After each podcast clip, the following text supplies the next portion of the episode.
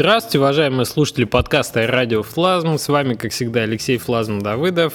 Это наш 62-й выпуск, и сегодня у меня в гостях Андрей Климович. Привет, Андрей. Dень добрый всем, день добрый. Андрей представляет студию Hayworks из Минска, студия, которая начинала с аутсорса и недавно, в 2015 году, мне кажется, вышла с первым своим проектом, довольно крупным, на мобильной платформе Pocket Troops, может, вы его знаете. Обо всем об этом мы сегодня и поговорим. Но на самом деле у нас ребята уже были как-то э, подкасте, по-моему, даже, да, мы записывали небольшой участок, когда геймджем какой-то заканчивался, и у вас была работа, которая заняла э, призовое место про котенка и комнату, и вот это вот все. Угу. Да, было дело.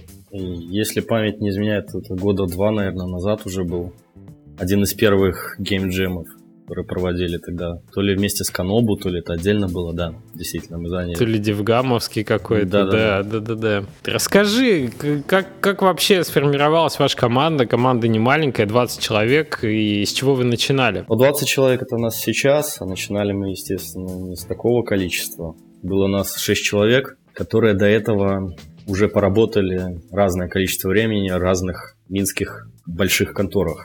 Настоящий такой кровавый enterprise, ни о каком э, геймдеве там речи не шло, это крупная аутсорсинговая компания, и мы все занимали там разные позиции. Кто-то был разработчиком, кто-то тестировщиком. Лично я занимался бизнес-анализом, и мы, поварившись в этих больших компаниях около двух лет, набрались опыта и пришли к идее, что надо попробовать что-то свое начать. Мы разными путями окольными ушли из своих компаний, потому что частично у нас еще тогда распределение было. Может, кто-то не знает, это чисто белорусская фишка такая.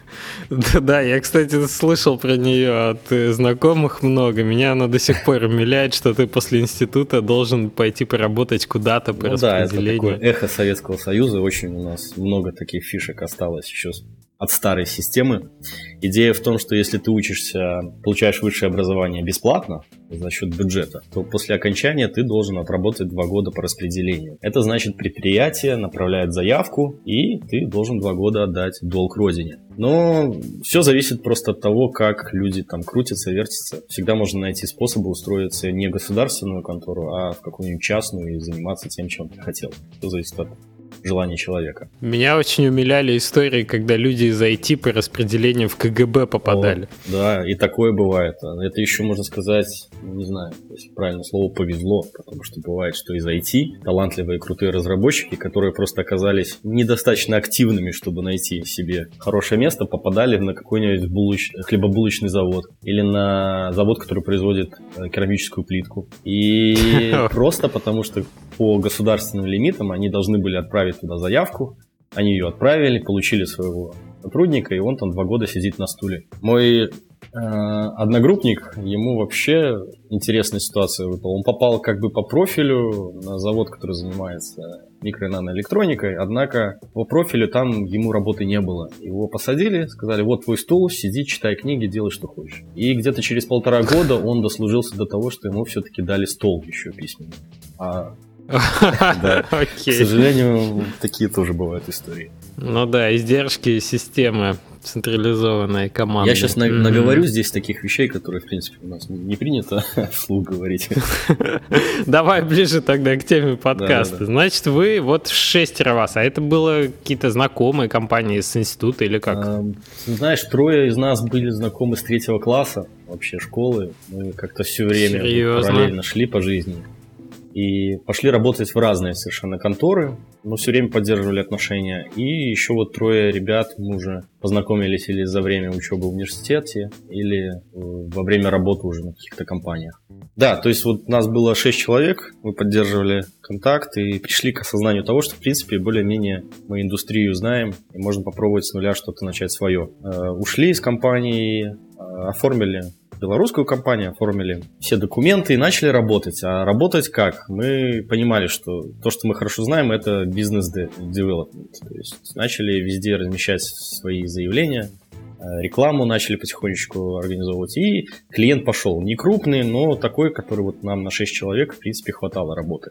Потом наш старый добрый партнер из Дании, он э, прислал нам заявку, сказал, вот, ребята, есть у меня идея сделать мобильную игру. И появилась... Погоди, а вот у вас э, клиентская база, вот эти партнеры, это с, с бывших мест работы как-то или... Ты знаешь, за, за долгое время работы, да, и в конторах, и просто общение по профессиональной тематике как-то обзавелись контактами. И вот этот наш партнер датский, мы для него делали проект, когда были в составе большой компании. Мы этот проект отлично сделали, сдали. Э, он был полностью доволен. На какое-то время потом отношения у нас прервались.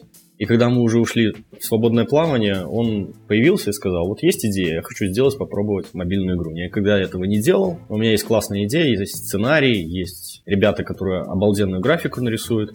От вас требуется разработка. Разработка, mm-hmm. вот предлагаю попробовать Unity. Мы тогда еще слыхом ничего не слышали про Unity, это был 2010 год. Ну да, ну говорит, да. Новая технология, гляньте, мне кажется, она очень перспективная, потому что ее киллер-фича в том, что она кроссплатформенная. То есть мы сделаем один проект, бам-бам, и хопа, и сразу на всех платформах. И в дамке. Да, и мы изучили, как смогли этот Unity, поняли, что в принципе с нашим базовым знанием C-Sharp, а у нас ключевая технология все-таки мы именно на C-Sharp работали, .NET, все дела. Uh-huh. Мы поняли, что отлично на C-Sharp можно работать в Unity, и понеслась. Мы сделали эту пробную первую игру.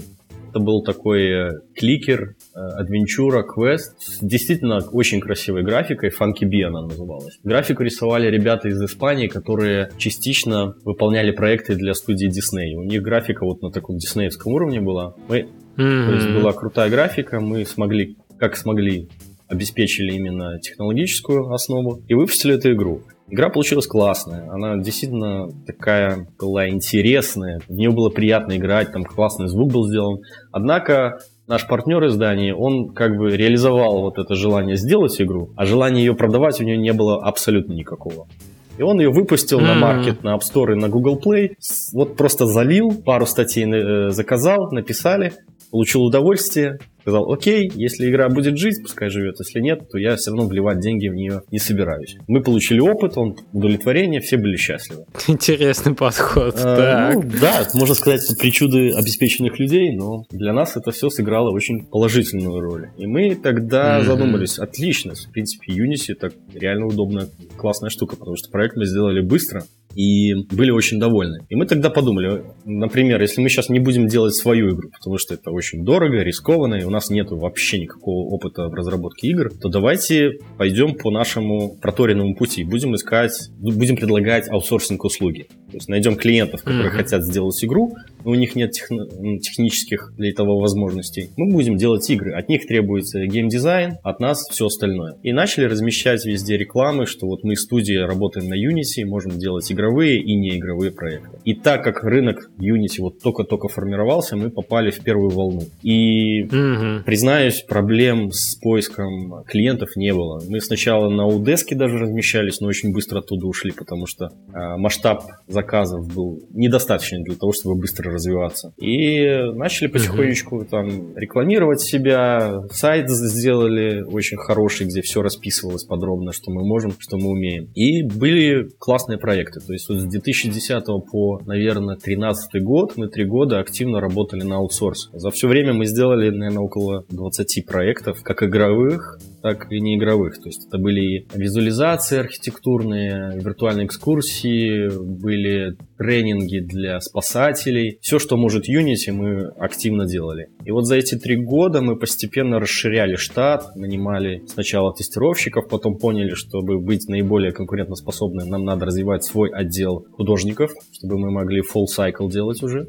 Вот. Да, и да, да. как-то все оно пошло и поехало, слава богу, отлично получалось. И к 2013 году мы уже были вот 20 человек нас. 20 человек с полным циклом разработки, то есть и э, development, тестирование, полный цикл 3D графики, 2D графика, анимации, свой саунд могли делать и постепенно, кстати, нарабатывали экспертизу уже в геймдизайне. Что-то могли сами, а что-то общались э, с минскими ребятами, которые могли делать геймдизайн. То есть такая сколоченная уже команда, с одной стороны, налаженные mm-hmm. процессы работы внутри команды. Ты уже знаешь, от кого что ожидать, кто что да. может как быстро да, может. Да. И, в общем-то, и вам еще и за да, это платить. мы любим говорить, что, в принципе, эти три года был уникальный для нас шанс научиться за чужие деньги многому, сколотить команду, набраться опыта и понять, готовы мы к собственному проекту или еще нет. Отличный кейс для других студий, как ну, начинать. Ну, это долгий Окей. путь, да, то есть начинать мы тоже все-таки не с нуля, то есть когда уходили с этих контор э, без, бездевовских, э, мы уже что-то знали и умели, и плюс мы все-таки, ну, три года для инди-команды может быть показаться очень долгим путем, да. Мы, когда начинали эту студию, мы понимали, что мы не собираемся сразу делать свой продукт. Мы обязательно пойдем долгим, возможно, сложным и местами скучным, но путем аутсорсинга, чтобы наработать экспертизу. А потом только тогда уже будем готовы заниматься своим продуктом. Ну, это взрослый подход такой. То есть вы готовились к марафону, не, не пытались вот быстро-быстро что-то нахватать и попытаться реализовать свое. А, в общем, такие долгосрочные инвестиции. Окей, что случилось в 2013 году? В 2013 году мы поняли, что, в принципе, экспертиза достаточно для того, чтобы сделать, технически обеспечить разработку своего продукта. Идеи игровые у нас есть свои, очень крутые, потому что э, за время разработки игровых проектов на аутсорс мы подобрали такую команду, которая вся играла. Мы все игроки, но любим очень разные игры, начиная там от хардкора какого-то до хорроров, до мобильных игр, настольных. Мы собрали вот такую гремучую смесь людей, которые, в общем-то, все любят игры, очень разные, но умеют понимать друг друга и находить общий язык. И был выбор. Или дальше заниматься аутсорсом, это, в общем-то, масштабироваться уже было сложно. Да? То есть мы достигли конкурентоспособной такой планки в едини... стоимости единицы времени нашей, и дальше ее поднимать было уже не конкурентоспособно. И единственный выбор mm-hmm. масштабирования аутсорсинговой модели было просто набирать больше, больше, больше проектов, расти в штате становиться такой крупной компанией, которая зарабатывать может много только за счет большого количества проектов. Мы этого не хотели. Мы понимали, что все-таки это не тот путь, который мы хотим дальше, по которому хотим идти дальше. И альтернатива только одна – это свой продукт. И мы, окей, мы готовы делать свою игру. И вот тогда уже был интересный момент, потому что идей было огромное количество, и выбрать мы могли любую из них, потому что мы еще понятия не имели ничего про рынок. Мы не анализировали э, рынок с точки зрения целевой аудитории, какая механика должна быть, как мы будем все это дело потом монетизировать. Мы были такими, знаешь, мечтателями. Да, ну все из нас какие-то мечтатели в той или иной, даже там взрослые бородатые дядьки, так что что уж ну, там. Вот мы себя тогда по рукам ударили и сказали, нет, мы не будем делать просто игру мечты, мы хотим сделать классную игру, которую мы все будем любить, но еще, чтобы она была коммерчески потенциально успешной. Мы тогда познакомились с одним из минских геймдизайнеров, очень опытных, и он сказал, что вот у меня есть в загашнике там старая идея, сам я ее реализовать не буду, но могу вам рассказать, если она вам понравится, давайте вперед из песни. Это вот была идея именно Pocket Troops. Не в том виде, конечно, как она сейчас уже есть, но первоначально это была идея именно стратегической тактической игры, где у игрока будет минимальное управление в боевке, где максимум от игрока будет требоваться именно в мета-игре, тренировках, раскачке бойцов, э, решении, как это будет все развиваться, экономика базы. И мы понадергивали микро вот этих механик из разных игр. Идея вот этого инвентаря, где ролятся скиллы, она была взята из какой-то очень старой игры про лошадей, про рыцарей. Она не очень была успешна, но вот нам понравилась идея того, что вот сочетается э, лотерея с желанием игрока получить конкретный скилл. То есть здесь вот именно такая вот эмоциональная прикольная фишка была. Mm-hmm, вот. Интересно. А, вся эта механика про неуправляемую боевку, это, конечно же, Tiny Troopers. My Brood какой-нибудь, да? Да, да, да. Tiny Troopers, My Brood. А вот антураж небольшого отряда, такого спецподразделения, которым ты решаешь боевые задачи, база, это тоже было вдохновлено все XCOM, конечно, не скрываем. Mm-hmm, mm-hmm. Но мы надергали этих идей, потом пришли к выводу, что задумались скорее о том, а как мы это все хотим визуализировать, то есть какой у нас будет сеттинг. И мы поняли, что, в принципе, мы любим такие игры, где все не всерьез, да, то есть там она может заставлять тебя задуматься, попотеть, решить задачу, но она без пафоса, без овер тысячи вот таких вот нагрузок, там, доминируй, захвати, стань лучшим и так далее. И мы выбрали вот эту вот стилистику, что игра про бравых вояк, которые все такие прямо из себя опытные, побывали в куче разных переделок, но никогда не проще еще пострелять. Выглядят они как такие ребята, полудети, которые играют в войнушку. И чтобы поддержать всю эту идею того, что это все не всерьез, и они сами над собой стебутся, там очень много самоиронии в этой игре. Мы пришли к идее, что у нас никто не будет умирать. У нас даже враги не умирают, и тем более свои бойцы. И вот тогда притянули именно вот эту идею лечения. Мы ушли от прямой идеи энергии, Потому что так или иначе механика энергии должна быть в игре, чтобы как-то управлять игроком, чтобы он не уставал, чтобы он не мог проиграть в эту игру в мобильную час, часы напролет. Ему надо давать как-то уходить от нее. Как ты гуманно изобразил, да, систему э, энергии, подводящую, в общем, к, к монетизации. Надо дать человеку отдохнуть, да. Или заплатить. Мы всегда за игрока, только за игрока. Окей. Okay. Вот. Ну и так сформировался этот образ этих ребят, которые, в общем-то, действительно сражаются, у них серьезное вооружение, куча скиллов, которыми надо научиться пользоваться. Но в то же время в ней куча приколов. И вот эти кат-сцены, которые имеют кучу отсылок к разным классическим боевикам 80-х, 90-х, и эти их фразочки бравые. И тоже, даже просто как они выглядят, на них нельзя без улыбки смотреть. Слушай, мне, мне, кажется... мне два референса, извини, перебью, когда я да, смотрел, да. особенно первый ролик ваш замечательный, замечательный, где было много иронии, и действительно это смотрится отлично. Мне напомнило, с одной стороны, Canon Fodder, э, Фоджер, или Фодер, Фодер, наверное, когда mm-hmm. старую игру, там тоже была заставочка перед игрой, она тоже была стебная до ужаса, и выглядели они примерно, ну, такие тоже кругляши-вояки. Вот, а второй момент, э, ну, да, недавние пере запуске, да, всех серий, с, как, как они там, со Сталлоне это А, Expendables. Expendables, конечно, да. да, да, в таком духе, что они же тоже стебались над всеми этими моментами. Ну и можно еще вспомнить не недавний Punch Club, естественно, вы разошлись с ним во, во время, но примерно одни и те же референсы брали для проекта. Когда появился Punch Club, а сначала он уже назывался VHS Story, по-моему, как-то так, да? Да, да, да.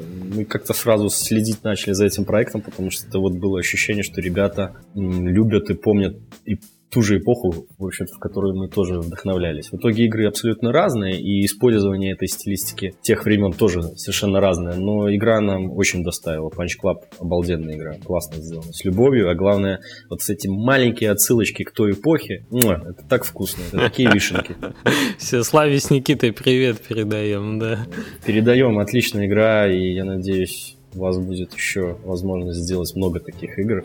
Ну, посмотрим. Ну, Вообще классный проект. Угу. Ну, возвращаемся к Pocket Troops. Да, да, вот мы тогда сформировали идею, что это будет наш первый проект, и начали его делать. В общем-то, у нас не было больших проблем с технической составляющей, не было проблем с художественной, мы как-то сразу быстро очень нащупали вот этот визуальный образ. Однако вот все-таки мы, наверное, слишком амбициозно начали, потому что проект в итоге получился очень сложный технически. И чем дальше он развивается, э, тем больше мы начинаем отгребать погибать за те два года назад, когда была заложена основа игры. Потому что мы до выхода в soft launch двигались итерационно, ну, как и положено, в общем-то, делаем какой-то играбельный проект, играем, смотрим, что не так, решаем переделывать. Вот за два года разработки мы, наверное, чуть ли не три раза полностью переделывали эту игру. В базовой механике, в наборе скиллов, балансе этих самых скиллов и так далее, и так далее. Что, в общем-то, непозволительная роскошь для, наверное, первого проекта. Да? Любой человек там думая, что я хочу сделать что-то в первый раз, я должен сделать это ну, относительно быстро и дешево для себя. Посмотреть да, вообще, да. умею или нет. Иначе сроки и стоимость сильно раздуваются, безусловно. Да, да, да. Ну, мы вот сразу ломанулись на полных парах, всю студию перевели на рельсы разработки собственного проекта. Первый год мы еще доделали аутсорсинговые проекты, которые у нас там были долги, обязательства перед клиентами, а часть команды работала уже над труперами. Потом вся команда, второй год разработки, вся команда полностью пилила и только один этот проект. Частично мы работали за свои деньги, которые заработали на аутсорсе. Угу. В общем-то, их хватило на почти два года разработки. А потом мы вышли на Kickstarter. Это тоже был очень странный шаг, если сейчас посмотреть с мобильным фри-то-плей проектом на Kickstarter. Ой. А вы собрали сумму? Я, честно говоря, не нет, помню. Нет, это отдельная тема, которую можно очень долго рассказывать. Вообще, как мы оценивали проект, как мы ставили сумму вообще, исходя из каких соображений. Ну, давай остановись же... на нем, потому что очень интересно все это дело. Действительно, почему вы решили и почему ты считаешь, вы не прошли? Все-таки из-за игры самой? Ну, почему почему не прошли, это очевидно, потому что мобильная фри-то-плей игра на Кикстартере, коим, как любит говорить Сергей Климов, все-таки Кикстартер является магазином предпродажей, то что мы предпродаем игроку. Он и так получит эту игру бесплатно, когда она будет выпущена. Мы придумали кучу всяких э, перков, там, подарков, в том числе там приглашение в Минск за наш счет, приехать, э, покататься на танке Второй мировой, Второй мировой войны, организовать экскурсию в Wargaming. Мы там примазались к бренду World of Tanks как только могли. Потому что ну, а что у нас еще на руках есть? Мы там придумали свитера с, с вышивками труперов наших, майки, все, что только можно, но игрового преимущества мы ничего дать не могли, потому что это фри-то-плей проект, мобильный. Вот. Могли бы на счет зачислить там кристалликов, я не знаю. Это все можно было сделать, и мы, по-моему, даже это заявляли, но для игрока ну, для покупателя, скорее, на Кикстартере, это все настолько незначительно. Одно дело, у тебя есть проект, который будет стоить там 20-25 долларов, а ты его сейчас можешь купить за 10-15. Ну да, это круто. Это вот даже чисто финансово, это серьезная, ну, как бы сделка такая. То да, у нас да, да. Нас мы просто выходили на Kickstarter, и объясню по каким соображениям. Во-первых, у нас начали заканчиваться деньги, естественно. И мы хотели поднять определенную сумму, которая позволила бы нам действительно допилить проект до релизной версии, которую мы могли бы хотя бы в soft launch запустить. Мы эту сумму высчитали, исходя из burn rate студии, плюс накинули риски. Э, в общем-то, сумма получилась не такая уж и крупная. Мы, по-моему, 30 тысяч просили, если я сейчас не ошибаюсь. Но плюс мы понимали, что с free-to-play проектом нам там делать нечего. На что мы можем рассчитывать? Деньги мы вряд ли соберем. Мы можем рассчитывать только на какой-то пиар, внимание к игре, и, возможно, про нас кто-то узнает, услышит и захочет предложить нам денег. Mm-hmm. Просто проинвестировать. И как-то так оно, ты знаешь, и получилось. То есть та аудитория, которая проект на Kickstarter увидела, она вся его хорошо восприняла. У нас мы собрали что-то около 10 тысяч даже, по-моему. Ну, немало, в общем Немало, да, в общем-то. И люди писали, что идея прикольная, но, ребята, на Kickstarter фри-то-плей, мобильная игра, ну, я вам желаю всяческой удачи, но как-то это неправдоподобно. Да, плюс вам за смелость называется. Да, да, вот я вам там доллар-два дам, только что-то я не верю вообще, что это все получится. И что мы имели в сухом остатке? Мы получили кучу отзывов об игре. Это было приятно узнать, что игра нравится, что потенциал у нее есть. Мы собрали уже первоначальное комьюнити. То есть мы всех людей, которые нам донатили, которые писали, которые хотели с нами пообщаться, мы их всех собрали, и как только вышла первая играбельная версия, мы обязательно их, мы сразу же их всех подключили, это была база, вот первая база нашего комьюнити. И Третий, в общем-то, самый главный момент, это действительно мы нашли инвестора благодаря Кикстартеру, потому что про нас написало несколько издательств, журналистов э, в Беларуси, в России, и к нам сам обратился инвестор. Сказал, ребята, вот вы там заявили такую сумму, что-то я не верю, что за такую сумму можно сделать что-то вменяемое. Давайте обсудим это серьезно. И за несколько месяцев мы обсудили все условия инвестиций, и у нас были деньги, чтобы действительно допилить игру уже до хорошего вменяемого состояния. Окей, то есть плюс был все-таки от того, Однозначно что... плюс. То есть... Деньги вы нашли так или иначе? Деньги нашли, и чтобы уже не быть таким ну, знаешь, пафосными словами не бросаться, но это был судьбоносный момент для игры. Я не знаю, как бы сложилась дальше история, если бы все-таки мы не нашли эти дополнительные деньги. Мы бы сделали какую-то версию однозначно, мы бы с ней вышли в soft launch, но как бы она себя показала там. А это какой был год? Так, сейчас же все так быстро летит. Ну, мне кажется, это был конец 2013 года. Конец 2013 года. Знаешь, я тебя напомню, мы с тобой встречались на Casual Connect в Белграде, в конце 2014 года. Это был, был у вас уже инвестор на тот момент? Да, был. Да. Угу. Окей, ну это значит где-то, да, где-то 13-14. Ну, по-моему, да, это было где-то в районе Нового года, я помню, что это была зима. И это был где-то, по-моему, переход из 13 в 14, да. Так. Вот, ну, то есть мы прошли через Kickstarter, это было интересно. Нам все, с кем мы общались, мы тогда познакомились с Сергеем Галенкиным, э, с Сергеем Климовым общались, э, с Юрием Гурским. Просили дать нам рекомендации, да, вот подсказать, что мы можем сделать с Kickstarter, чтобы максимально эффективно его использовать. Все поржали, сказали, ребята, это странно, но делайте, то есть как бы у вас страница ок, игра ок, ну давайте пробуйте, но не рассчитывайте на какой-то успех, потому что это странно. Ну, действительно, как бы Kickstarter проект как таковой, он не состоялся, мы не набрали сумму. Но мы получили комьюнити и получили, в общем-то, инвестора. Ну, То есть в сухом не... остатке мы все равно в плюсе остались. Да, позитивный результат, так или иначе. Вы нашли инвестора, то есть у вас есть инвестор, но нет издателя. Или как? Э, Все верно. Ну, по порядку, да, издателя у нас нету, и мы сразу, когда шли, по всему пути разработки мы готовились к тому, что мы будем издаваться сами. Это отдельная сложная тема в плане того, почему все-таки без инвестора, ой, без издателя.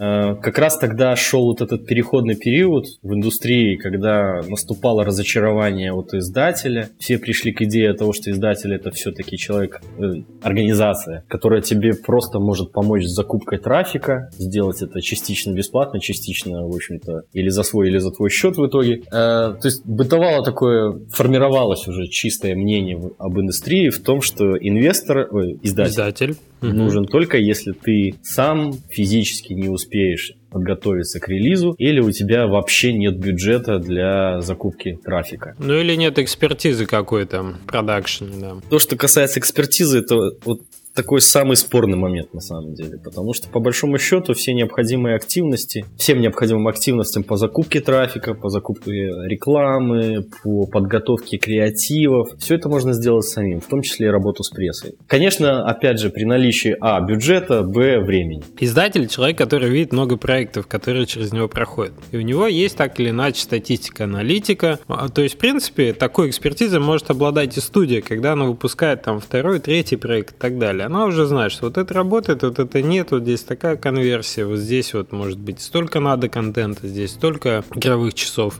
Тут вот такой интерфейс однозначно я не знаю, из-за размера пальца и так далее, и так далее.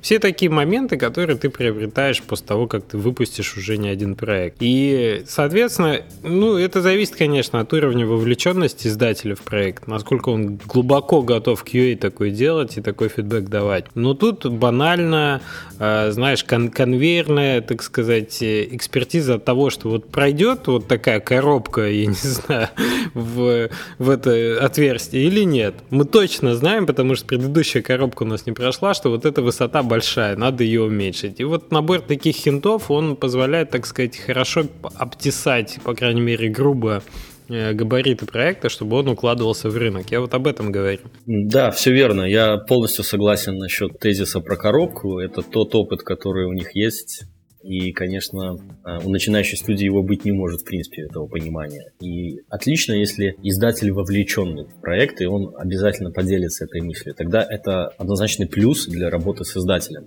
Однако, вот наш опыт предыдущей работы на аутсорсинге, когда мы делали игровые проекты, в том числе для ряда очень крупных издателей игровых, как э, СНГ, как из стран СНГ, так и заграничных. И вот весь наш опыт заключался в том, что мы не видели как раз с их стороны э, вовлеченности в саму игру. То есть они отдавали нам на реализацию проект, мы его делали честно, как сами видели, и они минимально, только если там видели какие-то недочеты, говорили о том, что ребята, давайте все-таки так не делать, а сделаем вот так. И у нас сложилось общее ощущение, что это действительно конвейер. У них это потоковое производство, это десятки игр. И почему они должны относиться как-то иначе к твоей игре, с которой ты к ним придешь издаваться? И вот эта вот мысль, она была, наверное, главная для нас, что никакого толкового фидбэка личностного по отношению к нашей игре мы не получим. По крайней мере, не стоит на это рассчитывать. Действительно, мы получим тот опыт, который у них есть в плане вот так делать, а так не делать. Дай бог, чтобы они ими захотели, им захотели поделиться. Но чаще всего это сухая оценка игры по KPI. Вы приходите к ним уже с рабочей игрой, которая там где-то поварилась или которую уже можно как-то оценить. Они оценивают KPI, видят, что его можно поднять до какой-то планки или его нельзя поднять до какой-то планки. И все, и состоя... Э, происходит сделка. Или она... сделка не состоится. Mm-hmm. Как-то вот наш опыт, по крайней мере, такой. Я не берусь говорить за всех, но я просто объясняю нашу мотивацию, почему мы все-таки готовились выходить самостоятельно.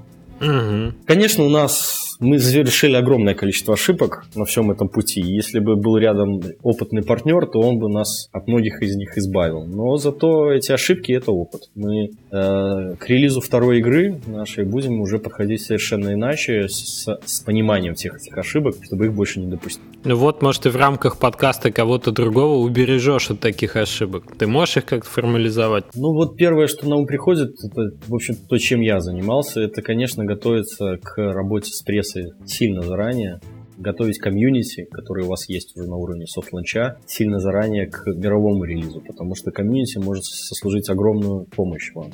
Это виральный эффект, они могут распространять информацию о выходе вашей игры в тех странах, где вас еще не было. То есть надо очень активно в этом направлении работать. Но, повторюсь, э, наш опыт работы с прессой, про нас много написали, но сильного всплеска установок от этого мы не увидели, правда. То есть работа с прессой это обязательно, но не стоит это расценивать как э, сильный инструмент для привлечения установок.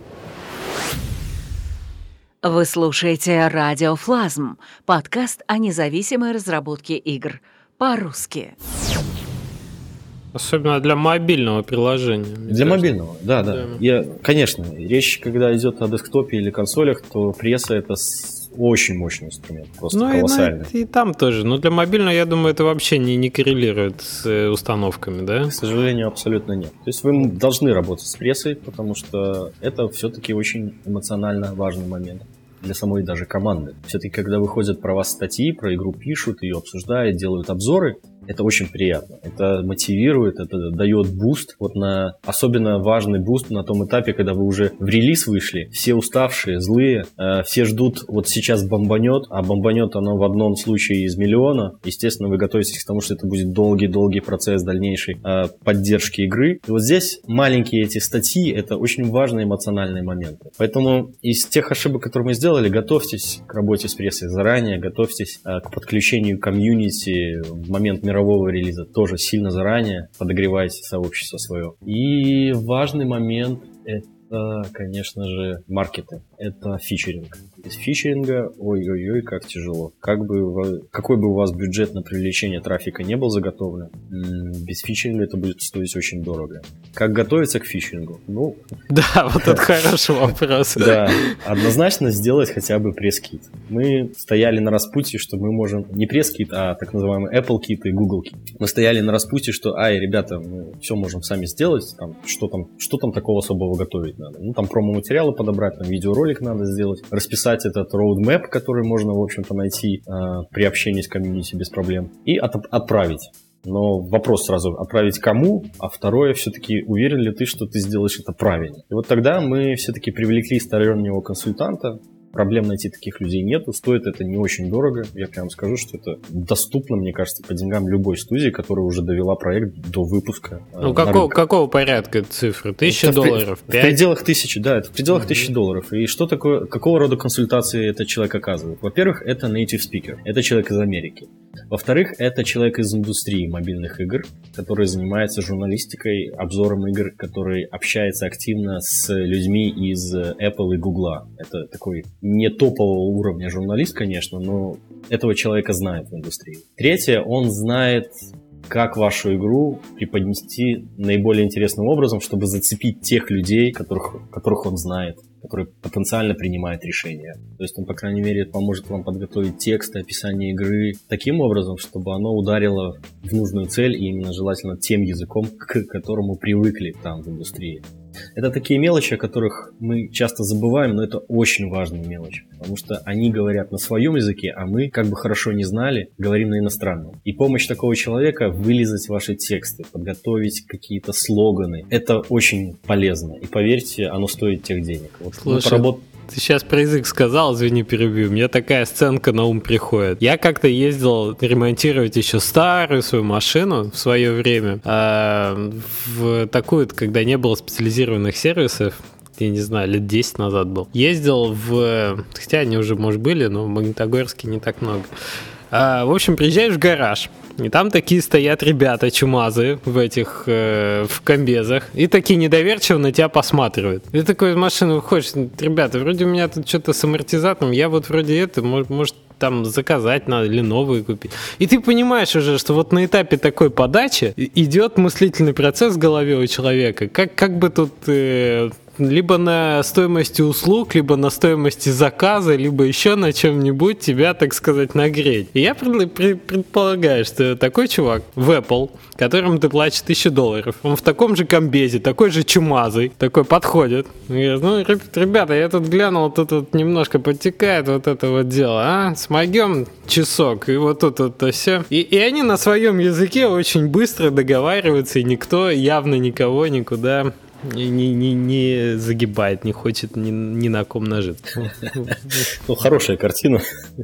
Единственное, все-таки этот э, чувак будет не из Apple, скорее всего, и не из Google, потому что добиться этих людей очень тяжело, и про них никто не знает. Это такая... Ой, сколько историй рассказывают про этих личностей, с кем общаться надо. Ну, ну да, просто на одном языке будет говорить. На одном языке, да. И вот мы рады все-таки, что когда приняли решение оплатить эти услуги, и они подготовили нам очень хорошие Apple Kit и Google Kit. Точнее, подготовили его мы сами, но они дали пару очень стоящих рекомендаций, про которые мы даже не задумывались. Вот, это шаг номер один все-таки, когда готовится к заявке на фичеринг. Подготовьте все это классно, честно. Подготовьте его так, чтобы было прямо сочно, и человек, который урожденный американец, прочитал это как на своем языке, как будто это готовил другой американец. Потому что нас выдает наш язык. Как бы мы его хорошо не знали, он выдает, и это уже немножко другое отношение к вам. Второй важный момент, все-таки регистрация компании должно быть желательно, должно быть лицо зарегистрированное где-нибудь в Америке или в какой-нибудь такой стране, которой они не боятся. Да? Но это уже такие юридические моменты, когда вы готовитесь к изданию, все-таки они задавали очень много вопросов на тему того, а от какой компании будет издаваться игра. Это очень важно для того, чтобы договориться было проще с Apple и Google. Беларусь в этом смысле хорошая опция, нет? Ну, это равноценно какой-нибудь стране из Африки или с Ближнего Востока. Вызывает вопросы. Вызывает вопросы, а главное вызывает вопросы с банковским счетом, конечно. Поэтому я думаю, это не секрет, что все-таки любая студия, которая выпускает продукт, старается все-таки иметь э, американское юрлицо. Mm-hmm. Ну, Евросоюз тоже неплохо. Ну, или Евросоюз, да, это тоже хорошо. Вот. Э, и, наверное, тайминги. Чтобы вот просто про фичеринг сказать. Тайминги – это такой важный момент. Им надо минимум три недели по всем их пайплайнам, чтобы принять решение, будут они вас фичерить или нет. Поэтому, если у вас есть какая-то дата релиза, она Желательно, конечно, чтобы она была железобетонно зафиксирована. И к этому моменту ваша игра была уже проревьюена э, Apple Review Team, и она висела у вас просто в Pending Developer Release. Вот Установите себе эту дату, и когда будете писать э, своему контакту из Apple или Google, дайте им хотя бы три недели люфта. То есть заявляйте им, что вы будете релизиться вот такого-то числа, и пишите им, чтобы между этими моментами было три недели. Это повышает шансы на положительный ответ, потому что если вы им дадите меньше трех недель, они просто физически не успеют прогнать все это по своим процессам. Да, не переварят. И э, как найти контакты, это, конечно, просто сообщество. Это надо быть на конференциях, надо общаться,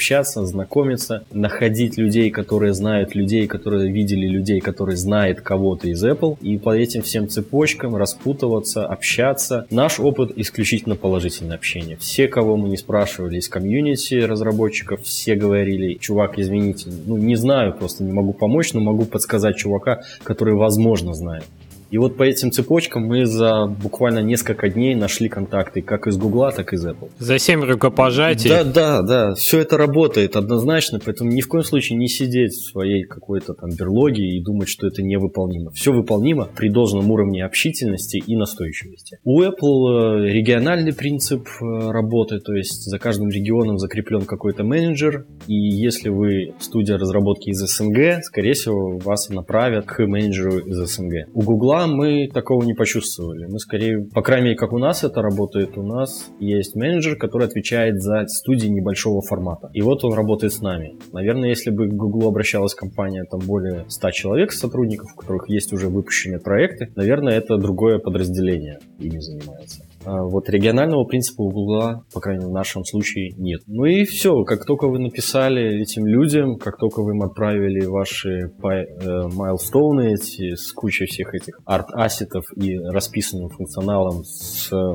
в каких странах, какого числа и как вы собираетесь продвигать игру, вам или отвечают, или не отвечают. Ну вот по нашему опыту общения э, Google оказался более открытым, то есть там менеджер активно переписывается, дает какие-то комментарии, рекомендации, вот давайте там иконку более по гайдлайнам сделаем, вот давайте рассмотрите вариант интеграции наших Google социальных сервисов, это повысит ваши шансы на фичи. У Apple более такая закрытая э, схема, но она тоже работает. Если с вами начали общаться, с вами будут вести вас по всем этим шагам, подсказывать, что сделать, э, что изменить, подправить и так далее. Слушай, а у вас э, получилось получить фичеринг и на Google и да, на Apple? смотри, мы э, год провисели в софт-ланче, весь 14 год наш. И мы допиливали игру до такого состояния, чтобы вот быть уверенными, что с ней можно выходить в глобал. И когда мы пришли к выводу, что мы готовы в декабре. Ну, писали в Apple сначала мы в ноябре и заявили дату релиза мировую, кроме Азии, на Apple, по-моему, 11 декабря. И вот 11 mm-hmm. декабря на Apple мы вышли. Google э, в это время остался на только со... по-прежнему остался в софтланчевых странах. И мы получили фичеринг от Apple в 78 странах. К сожалению, не дали нам Америку и такие топовые европейские страны, но дали СНГ, дали mm-hmm. много из Ближнего Востока стран, дали всю Африку и много средних и крупных стран из Европы, повторюсь, кроме там топовых. Там, Гер- Германии, по-моему, mm-hmm. не было, Великобритании не было. Фичеринг нам дали Best New э, Game, по-моему, категорию. Mm-hmm. И в общем-то, показатели получились классные. То есть, ну, то есть эффект был да, шикарный. эффект отличный по установкам. Все, как мы и рассчитывали, даже превзошло наши ожидания. Рейтинги, главное, мы собрали тоже великолепные. То есть у нас э, за там, неделю этого фичеринга мы получили средний рейтинг 4,5 на Apple. В России там было вообще 5.0 рейтинг, а в средний по всем странам, где нас фичерили, 4,5 звезды. Это, в общем-то, очень хороший. Супер, супер, да. Мы убедились, что игра нравится, мы получили большой объем инсталлов, который дал нам большую точность KPI померить. Вот. И тогда мы решили повторить это с Гуглом.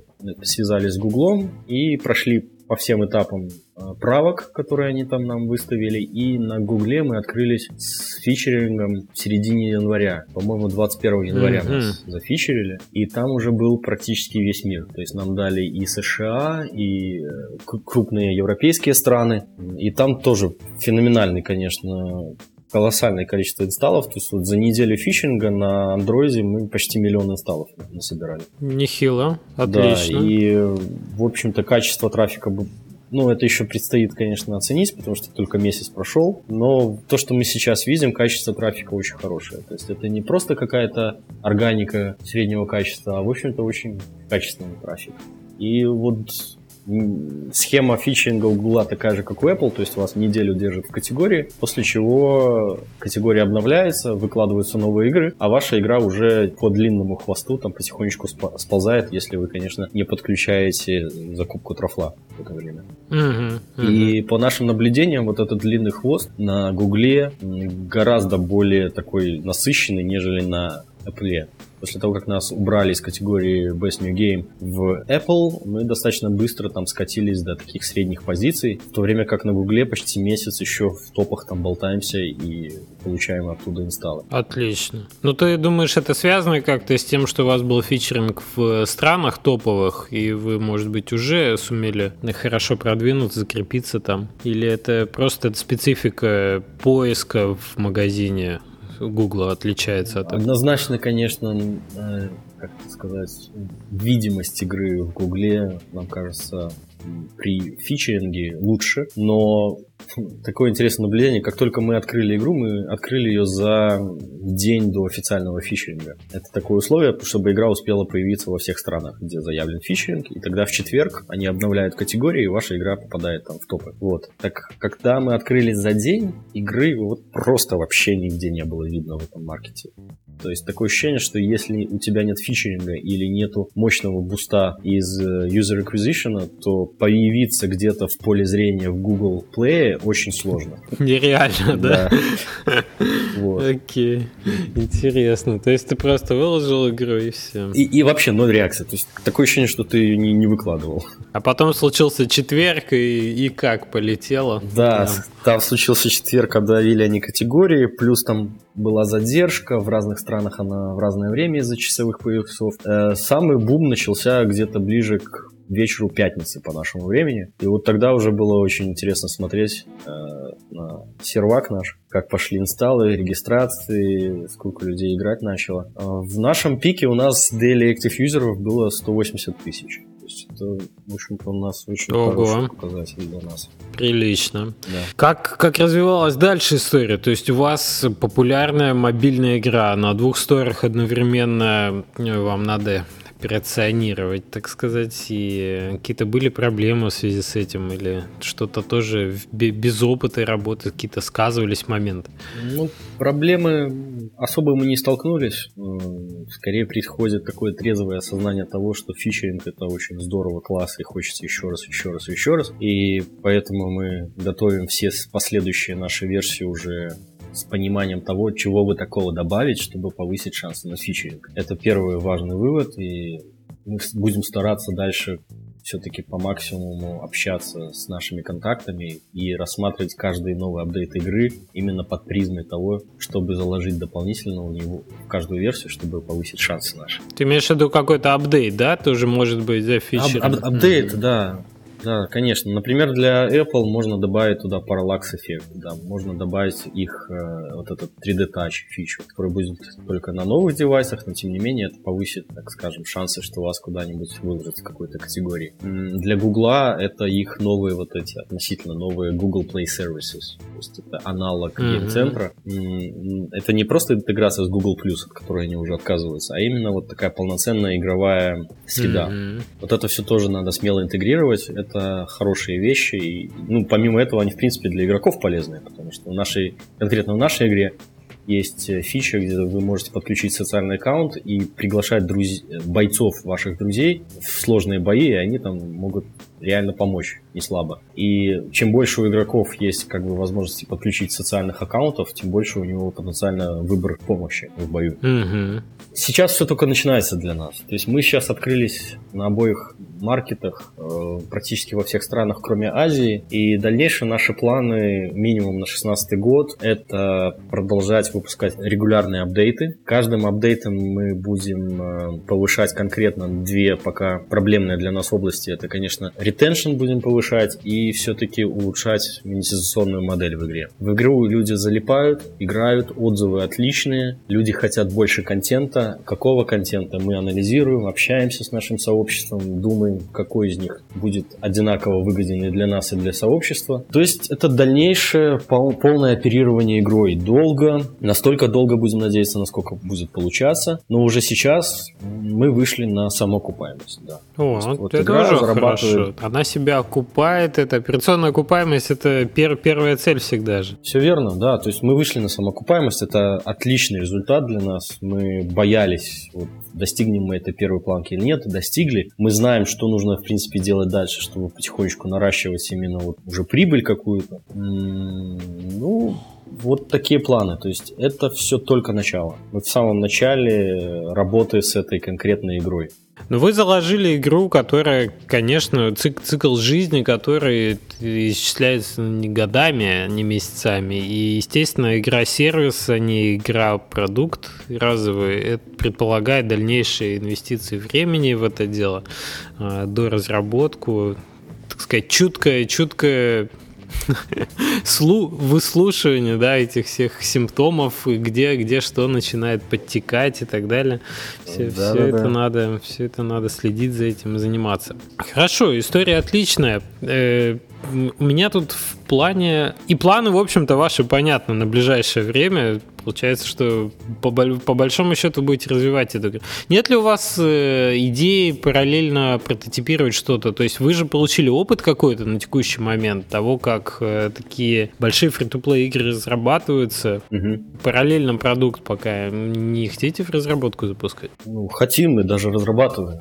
То есть э, мы почувствовали, что, что мы можем сделать проект такой сложности, конечно, нам еще предстоит очень многому научиться, как ты и сказал, именно в выслушивании симптомов, э, латать вот подтекание. Там уже начинается такая скрупулезная работа именно балансировки, работы с монетизацией, все то, что, в принципе, игроделы особо не любят, да, это начинается чистая экономика и... Математика, какая-нибудь статистика. Математика, да, да. Мы, мы частично мы сами это делаем, частично мы ищем все-таки опытных людей, которые бы нам подсказали, помогли, мы всегда открыты к новому общению, кстати, если кто-то играл в игру и у него есть какие-то комментарии, предложения, пожалуйста, мы всегда рады и готовы выслушать, и если у нас получится даже какое-то сотрудничество по удаленке, будем только рады. А новые игры, да, то есть у нас, как, как у нас поставлена система, мы постоянно обсуждаем новые идеи. Вот что как для труперов, так и для каких-то новых игр. Вот что бы мы хотели делать дальше. И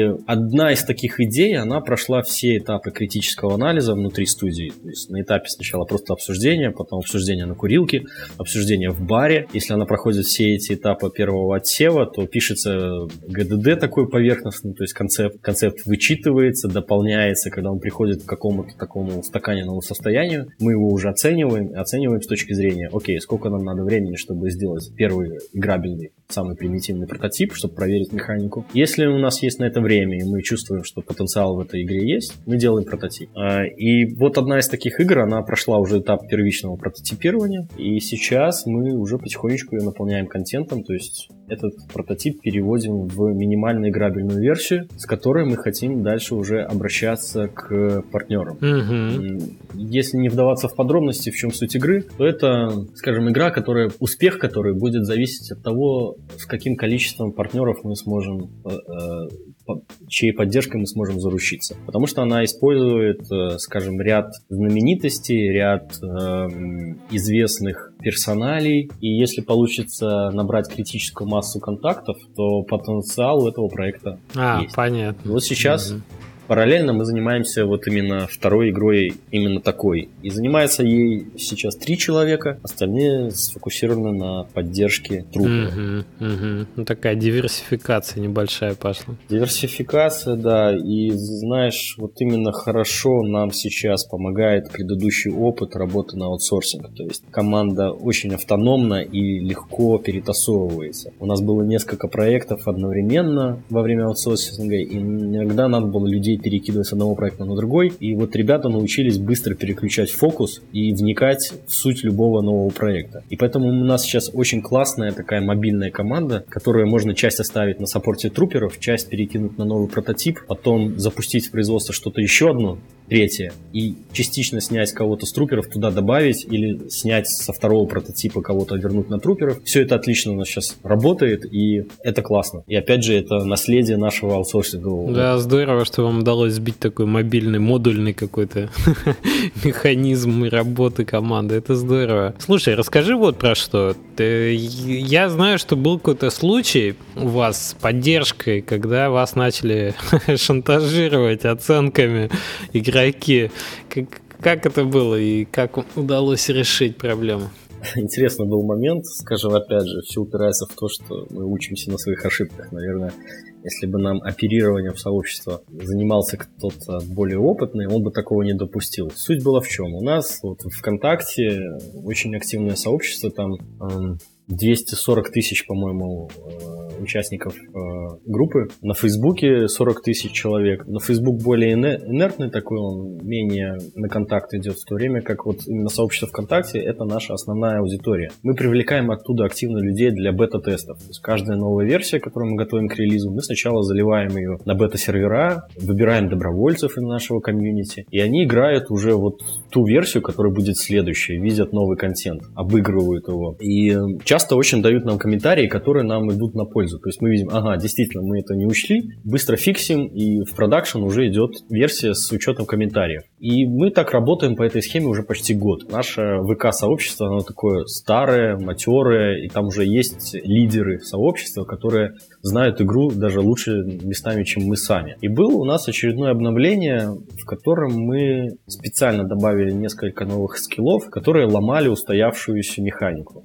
Э, ну, не механику, скорее стратегию поведения. Там сложилась такая имбовая стратегия, если игрок ее понял, если он докачал бойцов до определенного состояния, он этой стратегией мог пройти очень много боев, особо не запаривая. Mm-hmm. Ну, какое нам пришло новое решение? Окей, давайте сделаем скиллы, которые, в общем-то, будут ломать эту стратегию и снова заставят игроков искать альтернативные решения. Возможно, не самые изящные решения, но другого у нас не было. И мы выпустили эти скиллы, запустили в бета-тестирование и получили огромный такой хайп от игроков. Да вы что, этот же новый скилл, он просто ломает напрочь все наши раскачанные отряды. Мы год качали, мы год занимались. Мы любим эти отряды, они для нас уже столько проинвестировано в них, как и времени, так и денег. И что вы сейчас делаете? Вы просто заставляете нас с нуля практически начинать раскачивать отряды. Убирайте к чертовой матери этот скилл, это недопустимо, мы требуем. Угу. Ну вот, с одной стороны, на одной чаше весов мы имеем явное недовольство сообщества, с другой стороны, мы имеем необходимость, тем не менее, менять стратегию, потому что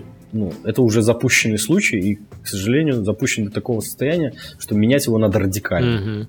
Грубо говоря, вырывая болезненным путем. И мы принимаем такое волевое решение. Окей, ребят, типа, ваше мнение очень ценно для вас. Мы действительно понимаем всю боль, которая будет связана с этим скиллом, однако вот такие-то такие наши соображения. Вы поймите о том, что игра должна развиваться, и для новых игроков, которые вот только сейчас будут приходить в игру, наличие этого скилла, оно уже будет как бы естественно и они будут с самого начала качаться с учетом этого скилла. А вы справитесь и так, потому что вы опытные командиры, вы знаете, как дальше разрулить всю эту ситуацию. Подсказали им, кстати, несколько конкретных решений. Угу. Ну вот, смотрите, не все так плохо. Вы можете сделать так, так и так, и этот скилл контрится вообще вот без проблем. И вроде бы как все поутихло, командиры разобрались, в бета-версию поиграли в течение двух недель и поняли, что действительно не все так страшно. Мы выпускаем эту версию уже в продакшн, начинаются скачки, и мы получаем такой хайп со стороны тех командиров, которые не участвовали в бета-тестировании. А их, конечно же, оказалось десятки и сотни раз больше. И для них этот скилл просто какая-то катастрофа. И они начинают писать гневные отзывы в комьюнити, начинают требовать убрать скилл, иначе мы вам сейчас рейтинги поснижаем. И вот мы сидим, знаешь, отвечаем как можно тактичнее, разруливаем эти ситуации и просто ни шага назад. Вот наша позиция такая. И следующая волна, они пошли на маркеты. Они действительно начали снижать оценки. Мы получили падение рейтинга. Ну, скажем, если вот средний рейтинг в России у нас был 5.0, да, угу. то за время вот этого всего хайпа у нас вот эта версия, там же он рейтинги по версионно и есть за все время. Вот эта новая версия 15 она получила рейтинг 3,3.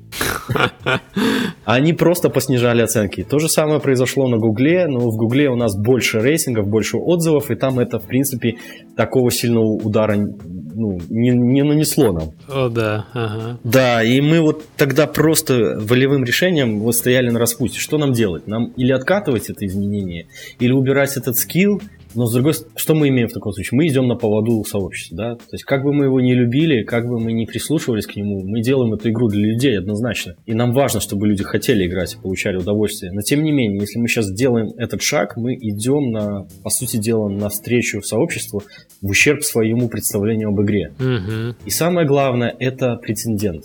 Когда это случится в следующий раз, а оно случится неизбежно они прибегнут к той же самой тактике, и мы получим еще больше нажим на нас, потому что один раз продавив, ты чувствуешь силу, что это можно сделать еще раз, еще раз и еще раз. Конечно, это же шантаж чистой воды. Это, знаешь, это крики больного, который просит врача не, не касаться его зуба, потому что он так болит, а не понимая, что, ну, или понимая, но в краткосрочной перспективе не желая этой боли. Хотя, если зуб не вырвать, то будет еще хуже. Все верно, все верно. Вот мы это и пытались донести до сообщества, и постепенно мы видели, что люди разобрались, они нашли контрмеры против этого скилла. Главное, они почувствовали, что мы беспокоимся о них, да, то есть мы в течение там времени вот этого хайпа, мы там чуть ли не круглосуточно отвечали на комментарии, там писали людям, пытались там эти рейтинги в Google Play, там есть возможность отвечать, мы там отвечали, и потихонечку рейтинги начали, начали выравниваться, плюс нам на руку сыграло то, что с выпуском новой версии мы снова попали в некоторые категории. А, автоматически нас выставили в каких-то новых категориях по, ну, и в Гугле, и в Apple.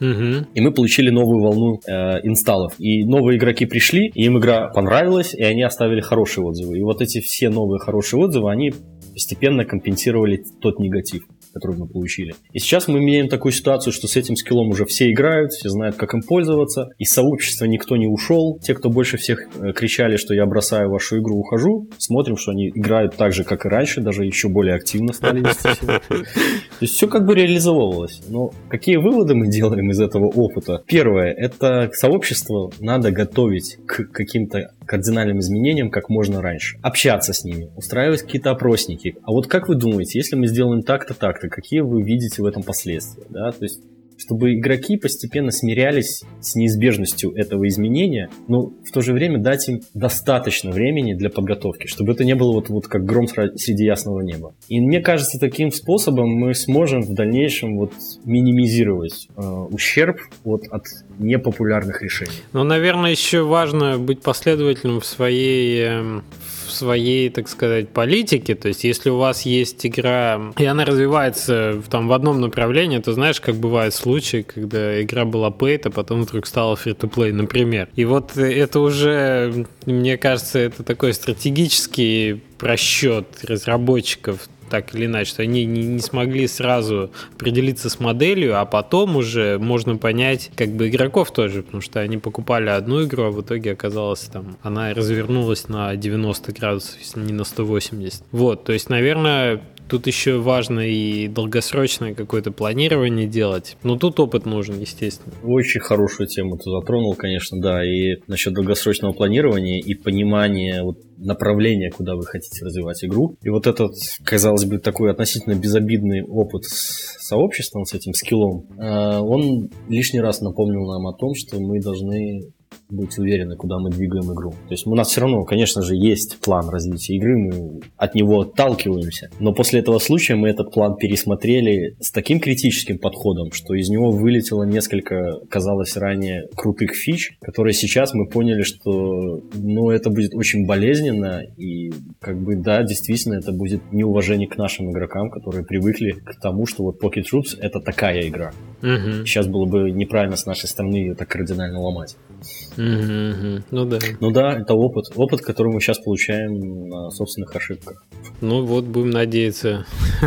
все, все про них. Хотя, ты знаешь, к этому невозможно, невозможно подготовиться как-то. Это настолько динамично. И бывает, бывает необходимость что-то что таки вносить коррективы. И тут уже важно быть тоже последовательным в том, как ты меняешь. То есть мне понравилось то, что ты сказал, что вы ни шагу назад не делали, когда общались. То есть вы давали понять всем игрокам, что это ваша принципиальная позиция, и что как, вы готовы идти на уступки в чем-то, но вот э, э эта фича будет, как вы ее ввели, без изменений. И это рано или поздно все-таки игроки либо уходят, ну, либо свыкаются с этим продолжают играть уже с ней. Да, тут тоже важно быть последовательным. Окей, я знаю, что мы уже тут немножко по таймингу вылезли за час. Э, хотели поговорить часок. Э, я знаю, что вы любите в геймджемах участвовать, и раз уж наша сегодняшняя беседа с геймджема началась, э, то сейчас запускается геймджем 2016. Что бы ты хотел посоветовать, может быть, участникам? Ой, ну я бы не брался давать советы, поскольку в нашей студии мы участвовали на самом деле только в одном том геймджеме, где нам повезло сразу третье место занять и взять при зрительских симпатий, так что опыта у нас немного совсем.